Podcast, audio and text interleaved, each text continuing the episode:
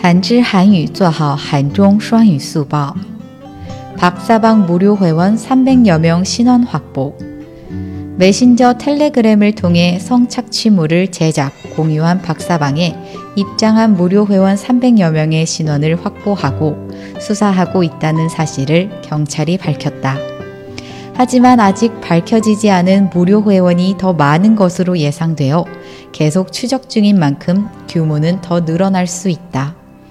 경찰은 특별조사팀을 조직하여 관련 사건을 집중적으로 처벌 단속하고 있다. 博士房三百余名免费会员身份确认。